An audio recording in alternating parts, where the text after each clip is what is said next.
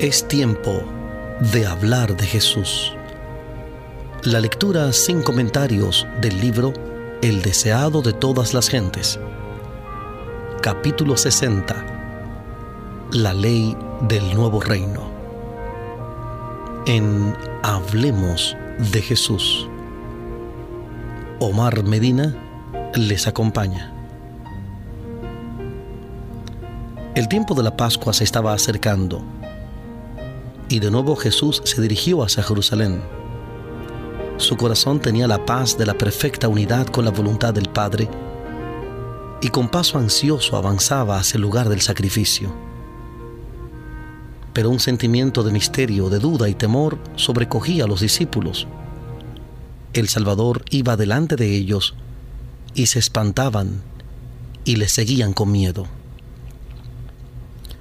Otra vez Jesús llamó así a los doce y con mayor claridad que nunca les explicó su entrega y sufrimientos. He aquí, dijo él, subimos a Jerusalén y serán cumplidas todas las cosas que fueron escritas por los profetas del Hijo del Hombre, porque será entregado a las gentes y será escarnecido e injuriado y escupido. Y después que lo hubieren azotado, le matarán. Mas al tercer día resucitará pero ellos nada de estas cosas entendían y esta palabra les era encubierta y no entendían lo que se decía. ¿No habían proclamado poco antes por doquiera el reino de los cielos se ha acercado?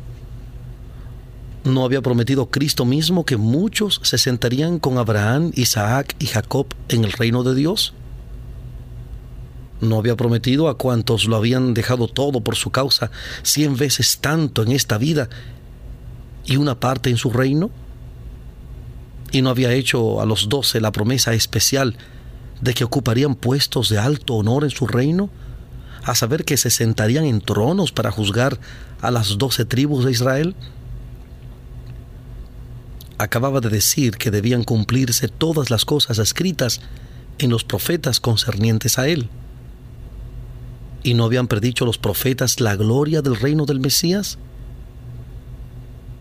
Frente a estos pensamientos, sus palabras tocante a su entrega, persecución y muerte parecían vagas y confusas. Ellos creían que a pesar de cualesquiera dificultades que pudieran sobrevenir, el reino se establecería pronto. Juan, hijo de Zebedeo, había sido uno de los dos primeros discípulos que siguieran a Jesús. Él y su hermano Santiago habían estado entre el primer grupo que había dejado todo por servirle. Alegremente habían abandonado su familia y sus amigos para poder estar con él.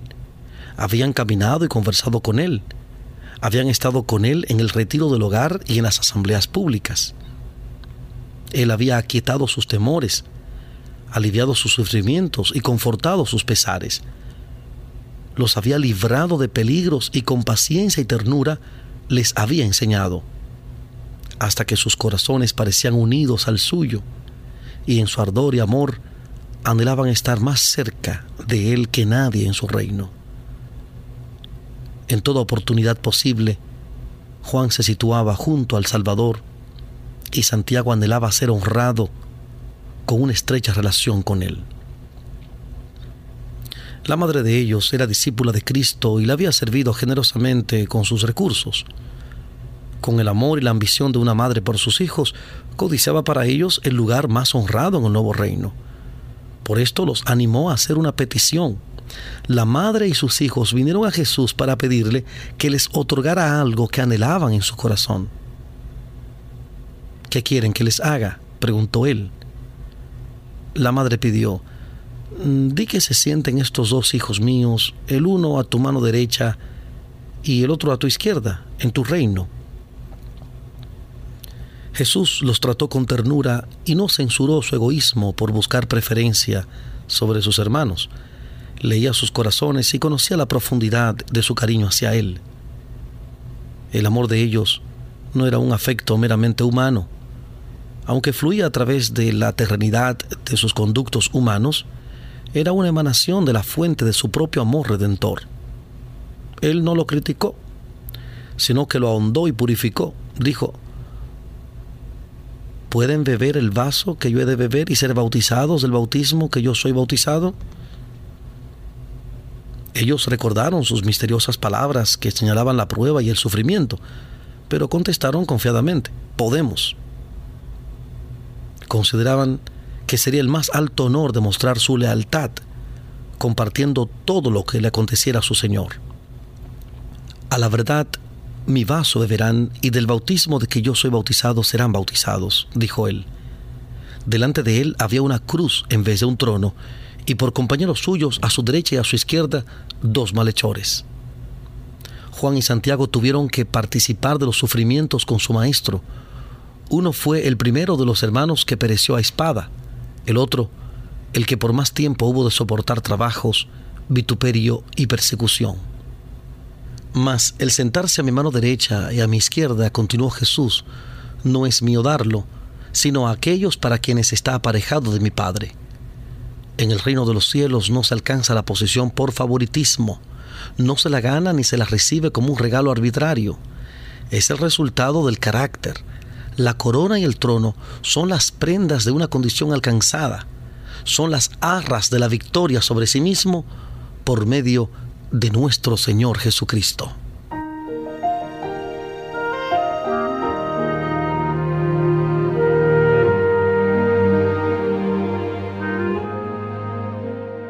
Estamos presentando la lectura sin comentarios del capítulo 60 del libro El deseado de todas las gentes. Capítulo 60. La ley del nuevo reino.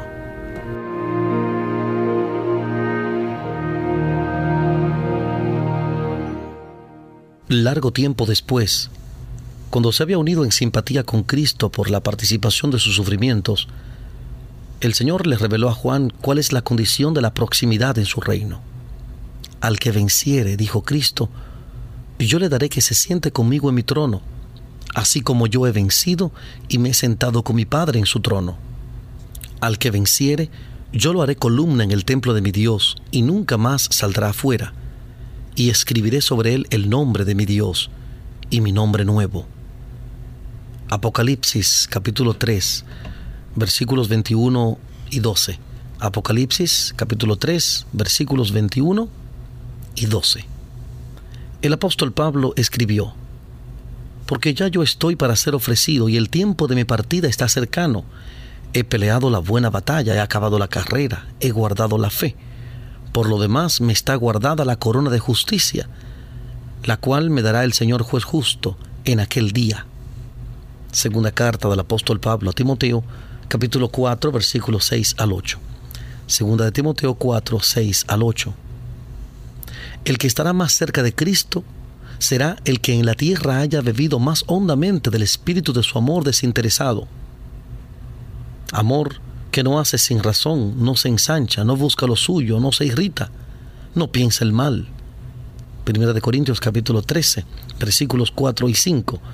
Primera de Corintios 13, 4 y 5 amor que mueve al discípulo como movía al Señor a dar todo, a vivir, trabajar y sacrificarse aún hasta la muerte para la salvación de la humanidad. Este espíritu se puso de manifiesto en la vida de Pablo. Él dijo, porque para mí el vivir es Cristo, porque su vida revelaba a Cristo ante los hombres, y el morir es ganancia, ganancia para Cristo. La muerte misma pondría de manifiesto el poder de su gracia y ganaría almas para él. Será engrandecido Cristo en mi cuerpo, dijo él, o por vida o por muerte. Carta a los Filipenses capítulo 1 versículos 21 y 20. Filipenses capítulo 1 versículos 21 y 20. Cuando los diez se enteraron de la petición de Santiago y Juan, se disgustaron mucho el puesto más alto en el reino era precisamente lo que cada uno estaba buscando para sí mismo, y se enojaron porque los dos discípulos habían obtenido una aparente ventaja sobre ellos. Otra vez pareció renovarse la contienda en cuanto a cuál sería el mayor, cuando Jesús llamándolos así dijo a los indignados discípulos, Saben que los que se ven ser príncipes entre las gentes se enseñorean de ellas, y los que entre ellas son grandes tienen sobre ellas potestad mas no será así entre ustedes.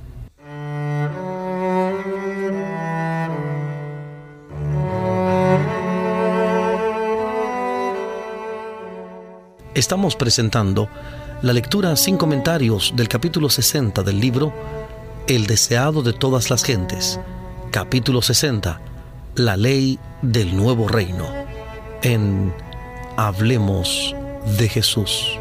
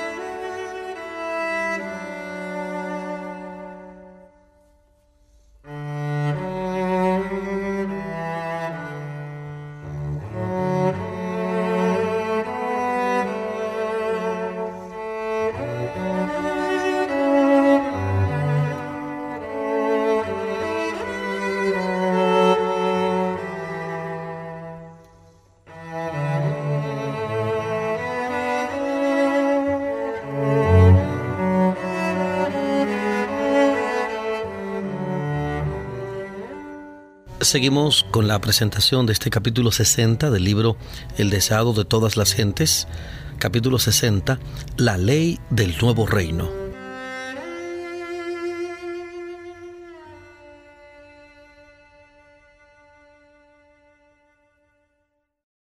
En los reinos del mundo, la posición significaba engrandecimiento propio. Se obligaba al pueblo a existir para beneficio de las clases gobernantes. La influencia, la riqueza y la educación eran otros tantos medios de dominar al vulgo para que sirviera a los dirigentes.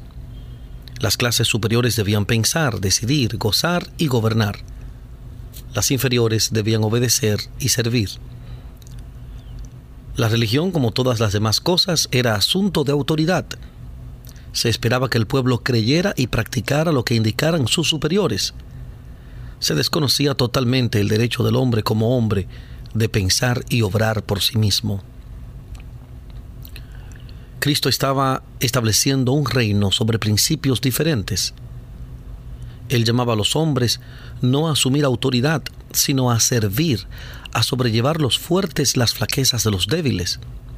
El poder, la posición, el talento y la educación colocaban a su poseedor bajo una obligación mayor de servir a sus semejantes aún al menor de los discípulos de Cristo se dice, porque todas las cosas son por su causa. Segunda de Corintios capítulo 4, versículo 15. Segunda de Corintios 4, 15. El Hijo del Hombre no vino para ser servido, sino para servir y para dar su vida en rescate por muchos. Entre los discípulos, Cristo era en todo sentido un guardián, un portador de cargas, él compartía su pobreza, practicaba la abnegación personal en beneficio de ellos, iba delante de ellos para allanar los lugares más difíciles y pronto iba a consumar su obra en la tierra entregando su vida. El principio por el cual Cristo se regía debe regir a los miembros de la iglesia, la cual es su cuerpo. El plan y fundamento de la salvación es el amor, en el reino de Cristo los mayores son los que siguen el ejemplo dado por Él y actúan como pastores de su rebaño. Las palabras de Pablo revelan la verdadera dignidad y honra de la vida cristiana, por lo cual, siendo libre para con todos, me he hecho siervo de todos, no procurando mi propio beneficio, sino el de muchos, para que sean salvos. Primera carta a los Corintios capítulo 9, versículo 19 y capítulo 10, versículo 33. Primero de Corintios 9, 19 y 10, 33. En asuntos de conciencia el alma debe ser dejada libre. Ninguno debe dominar otra mente, juzgar por otro o prescribirle su deber. Dios da a cada alma libertad para pensar y seguir sus propias convicciones. De manera que cada uno de nosotros dará a Dios razón de sí. Como bien dice la carta del apóstol Pablo a los Romanos, capítulo 14, versículo 12. Romanos 14, 12. Ninguno tiene el derecho de fundir su propia individualidad en la de otro. En todos los asuntos en que hay principios en juego, cada uno esté asegurado en su ánimo. Romanos 14, 5. Romanos 14, 5. En el reino de Cristo no hay opresión señoril ni imposición de costumbres. Los ángeles del cielo no vienen a la tierra para mandar y exigir homenaje, sino como mensajeros de misericordia, para cooperar con los hombres en la elevación de la humanidad.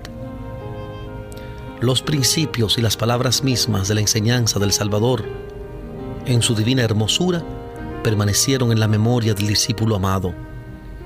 En sus últimos días, el pensamiento central del testimonio de Juan a las iglesias era, porque este es el mensaje que han oído desde el principio, que nos amemos unos a otros. En esto hemos conocido el amor, porque Él puso su vida por nosotros, también nosotros debemos poner nuestras vidas por los hermanos. Primera carta del apóstol Juan, capítulo 3, versículos 11 y 16. Primera de Juan 3, 11 y 16. Tal era el espíritu que animaba a la iglesia primitiva. Después del ramamiento del Espíritu Santo, la multitud de los que habían creído era de un corazón y un alma, y ninguno decía ser suyo algo de lo que poseía, mas todas las cosas les eran comunes. Hechos capítulo 4, versículo 32. Hechos 4, 32. También los versículos 34 y 33 nos dicen, ningún necesitado había entre ellos y los apóstoles daban testimonio de la resurrección del Señor Jesús con gran esfuerzo y gran gracia era con todos ellos.